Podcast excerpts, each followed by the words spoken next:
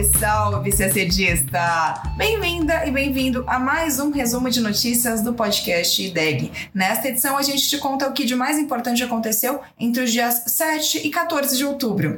Rolaram duas votações importantes na Assembleia Geral da ONU. A primeira elegeu 14 países para ocupar assentos no Conselho de Direitos Humanos. E a segunda aprovou uma resolução condenando a Rússia por anexações na Ucrânia. Falaremos também da conclusão de um acordo histórico entre Israel e Líbano que promete aliviar as tensões recentes entre os inimigos de longa data e abrir caminho para que Israel consiga exportar gás para a Europa.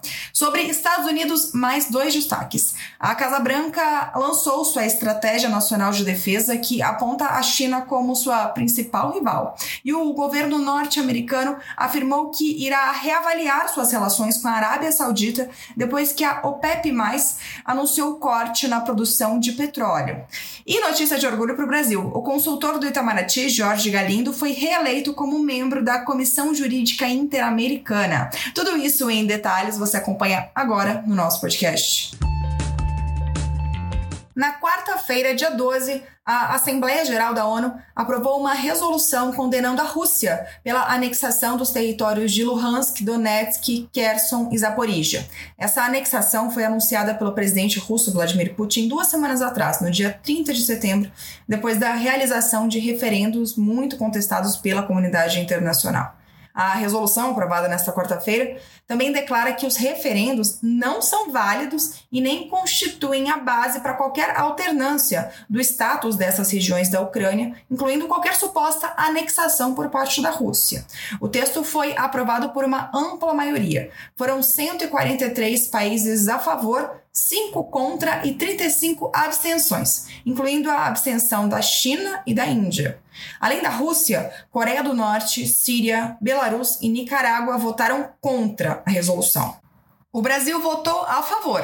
Em sua fala, o representante brasileiro disse que o país acredita que populações em áreas de conflito não estão capacitadas a se expressar livremente por meio de referendos e que os referendos realizados há duas semanas, portanto, não podem ser vistos como legítimos. Ele também citou o respeito ao princípio da integridade territorial, à Carta da ONU e ao direito internacional e mencionou preocupação com o possível uso de armas nucleares no conflito.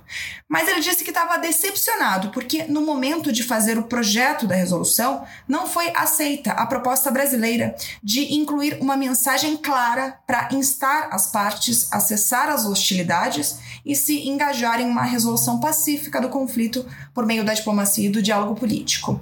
A diplomacia brasileira mantém sua posição de que o esforço das potências ocidentais de isolar a Rússia apenas cria antagonismos, aprofunda a crise e rompe canais de comunicação que seriam relevantes para a busca de um acordo de paz. Na semana passada, no Conselho de Direitos Humanos, o Brasil tinha optado por se abster na votação para a criação de um mecanismo de monitoramento das violações de direitos humanos supostamente cometidas pela Rússia.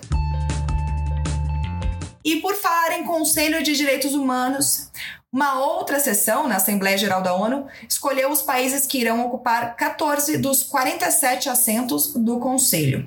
Foi na terça-feira, dia 11. Lembrando que a eleição de membros do Conselho de Direitos Humanos é realizada por votação secreta e quem vota são os representantes dos 193 países membros da ONU. O membro eleito cumpre mandato de três anos e pode ser reeleito apenas mais uma vez. Pois bem, a eleição é dividida por regiões. Para a América Latina, eram dois assentos em disputa, incluindo o assento que o Brasil vai deixar de ocupar no fim do ano. A Venezuela, que tinha sido eleita em 2019, não conseguiu se reeleger. Lembrando que em setembro deste ano, um relatório da ONU denunciou que os serviços de inteligência venezuelanos ligados ao regime de Nicolás Maduro cometeram e cometem crimes contra a humanidade, o que evidentemente contribuiu para evitar uma reeleição do país no Conselho. Quem venceu foi Chile e Costa Rica. Os outros países eleitos foram Argélia, Marrocos, África do Sul, Sudão, Afeganistão, Bangladesh, Quirguistão, Maldivas, Geórgia, Romênia, Bélgica e Alemanha. Eles cumprem mandato entre 2023 e 2025. O Brasil, que ocupa um assento no Conselho de Direitos Humanos pela segunda vez consecutiva, não participou da disputa porque só é permitida, como dissemos, só é permitida uma única reeleição. O mandato brasileiro vai até o fim deste ano. Agora falamos de Oriente Médio.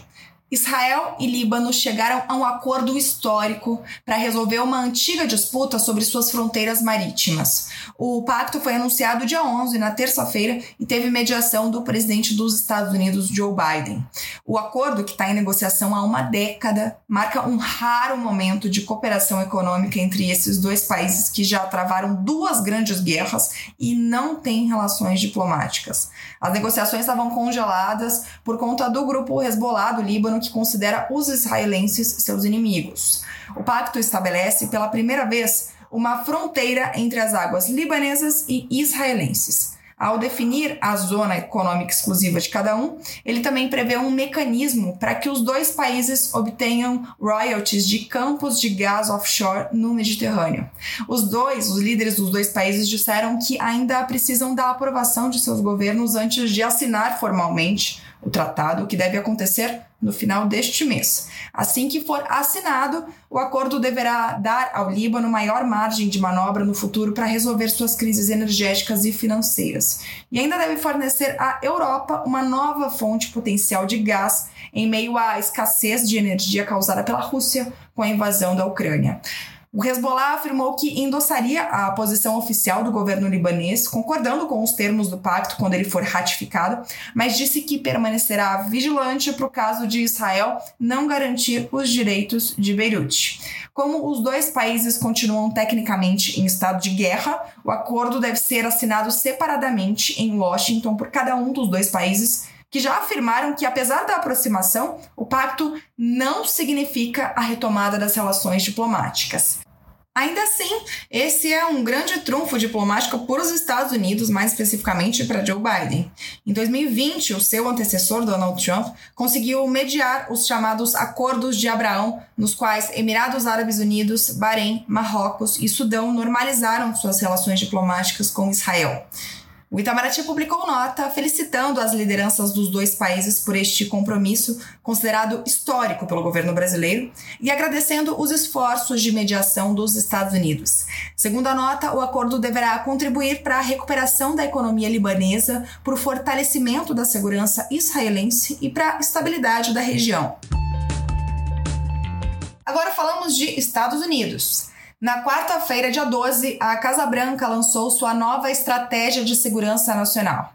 Em um resumo bem resumido, as prioridades são conter a ascensão da China, frear as ameaças da Rússia e agir para reparar as fraturas na sociedade norte-americana. Segundo o texto, a Rússia representa uma ameaça imediata para o sistema internacional ao violar temerariamente diretrizes básicas. Sobre a China, eh, o documento afirma que é o único país que busca reformular a ordem internacional e cada vez mais reformular o poder econômico, diplomático, militar e tecnológico para avançar nesse objetivo. Assim, Biden defende que os Estados Unidos devem liderar a corrida armamentista e econômica com os chineses se espera manter sua influência. O texto também ressalta a importância de trabalhar com aliados para defender a democracia e enfrentar o autoritarismo. As 48 páginas do documento enfatizam a visão de que a liderança dos Estados Unidos é a chave para superar desafios globais como a emergência climática e as novas autocracias. Em entrevista no mesmo dia da publicação do documento, o conselheiro de Segurança Nacional, Jake Sullivan, disse que a estratégia busca quebrar a linha entre política externa e política doméstica para investimentos de longo prazo, tendo como diretriz uma mudança de cenário que o documento descreve como fim definitivo da era pós-Guerra Fria. Segundo ele, a década agora se torna decisiva em relação a dois desafios fundamentais. O primeiro é a competição entre as grandes potências para moldar o futuro da ordem internacional. O segundo, lidar com desafios transnacionais, como a mudança climática, a insegurança alimentar, doenças, terrorismo, transição energética e inflação. Esse é o primeiro documento contendo a estratégia de segurança nacional do governo Biden. A publicação do documento é obrigatória para todo novo governante norte-americano e representa uma mistura de orientação interna e um sinal de intenções para aliados e adversários.